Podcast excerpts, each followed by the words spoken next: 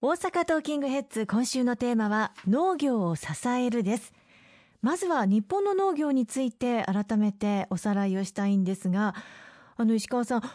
農林水産省のホームページによりますと今日本の農業というのは成長産業なんですか？にしていかなければいけないというタイミングだと思います、はい、農業はこれまで自由貿易を進めるあるいは経済連携協定を進めていくと、まあ、海外から安い農産物が入ってきてしまう。それによって日本の農業の競争力が保てずに、うん、なってしまうということからその高い関税障壁を維持することができるかどうかという、まあ、ある意味守りの側面が非常に強かったんだというふうに思います。まあ、自由貿易が進む中でその守りもなかなか維持することができずに、ま農業がこのままどんどん衰退していってしまうんではないか、あるいは高齢化が他の産業よりも著しく進んでしまっていて、後継者がいない、そのまま担い手がいないまま農業がされていってしまうんではないか、まあ、大規模に集約をしていく、集約農業を進めていこうと思っても、やはり日本は平地で行えるその農地を確保することができないということから、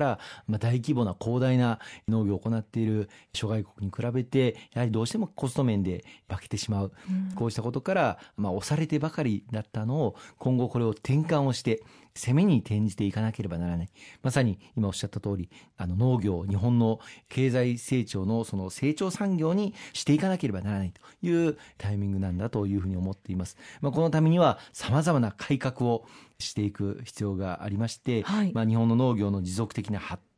していくために、まあ、経営体質も強靭化していく必要がありますしまた事業を再編していくことあるいは農業にはまあいろんなコストがかかるんですが肥料とか農薬とか機械とか、こうした資材が大変高騰であるということが農家の方々の経営力を圧迫していましたのでこうした生産コストをどう引き下げて合理化を実現していくかということも大きな課題でした。そして何よりも今一番求められているのはやはり海外のマーケットにどう打って出ていくのかということが非常に重要になってきています。日本はあの人口減少社会にすでに突入をしていて、はい、まあ現在1億2000万人の人口が2050年にはまあ1億人を切るんではないかというふうに試算をされています。まあ人口が減るということは食べる人が減るわけですから、えその分まあ食料需要というものが減っていくことが想定されます。まあ、2050年までにおよそ24%日本国内では食料需要が減っていくというふうに言われていて、まあ、このことだけ取るとやはり日本の農業の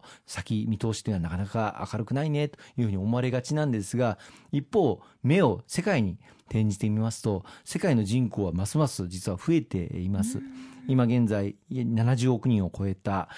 世界の人口が今後2050年には97億人、100億人近い人口規模まで増えていくということが想定をされていましてその増えた人口分の食料需要というのは32%増えるというふうに言われています。特に日本に近い東南アジア東アジア諸国ここは経済成長も著しいものがありますし、うん、食料需要特に高品質で味も良くて高級な果物や野菜こうしたものをまあ日本は得意としているわけですけれども、はい、こうしたものに対する需要がますます伸びていくということが期待をされています。こうしたところに日本のその農業の活路を見出していく攻めの農業を展開をしていこうということを政府を挙げて今取り組んでいるところなんですよね。そこにぜひ大阪の農家の方々と一緒にこの活路を見出していきたいというふうに思っています。うまく海外へアピールしていくっていうことも大切なんですね。そうですね。あのおかげさまで今経済連携協定をあの進めていく中で、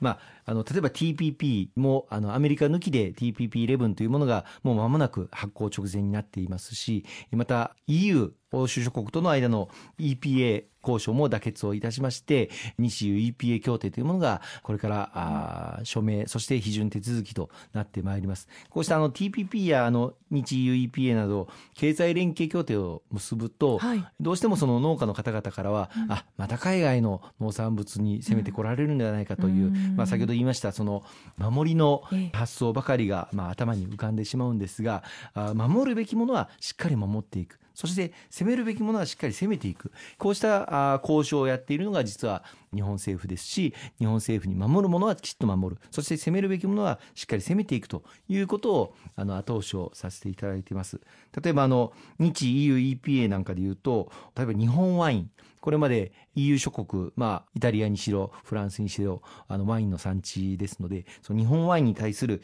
輸入規制というものが非常に強くあったんですけれども、この規制を、まあ、撤廃をさせて、自由に日本のワインというものを欧州諸国で売ることができるようになるといったこととか、あるいは日本酒、こうしたものについても EU 諸国の中で規制なく輸出をすることができるようになる。こうしたことが可能になりますし、またあの、牛肉、お茶、水産物、こうした日本として強みを持っている輸出品目については EU に対して関税を即時撤廃させることができるという、まあ、攻めを勝ち取ることができたんですね。一方で、守りである、例えばチーズとか、あるいは豚肉、こうしたものは攻め込まれるんじゃないかという不安もあったんですけれども、これをきちっと守るために、例えばチーズについては、一定の枠以上は輸入しないという、こうした枠の数量を設けて、国の国産のチーズをきちっと生産した上で、まあ、需要を満たす分だけ輸入をしようという規制を残すことができる。まあ、こうした、まあ、端的な例ですけれども、はい、攻めるべきは攻め、そして守るべきは守る、うん、こうした交渉の上に経済連携協定というのを進めていっているということをどうかご理解をいただきたいと思いますね。まあそのおかげで日本のものにさらに注目度が集まるということはい、あの大阪でもあの河内ワインはじめですね、はい、ブランド化というものを取り組んでおります。まあ、こうしたことを一層あの進めていく、それを世界に知らしめていく。まあ、できれば来年の G20 サミットにはですね、食卓に河内ワインがね出てみんなで飲んでいただくといったようなことも PR できると思いますし、またあのその G20 サミットで使われる食材にはさまざまな大阪の野菜、こうしたものをふんだんに使って召し上がっていただく。これが大阪野菜というものを PR する大きなチャンスになろうかというふうに思っています。今回の台風21号で各地大きな被害を受けていますけれども、こうした被害を必ず乗り越えられる、そうした素晴らしい産品を大阪持っていますので、こうしたものを武器に海外市場にどんどん打って出ていく。それを私自身も外務省出身の人間として後押しをしていきたいなと思いますね。石川さんの場合は、まあ、様々な農家の方とお話をされる機会というのも本当に多いと思いますけれども、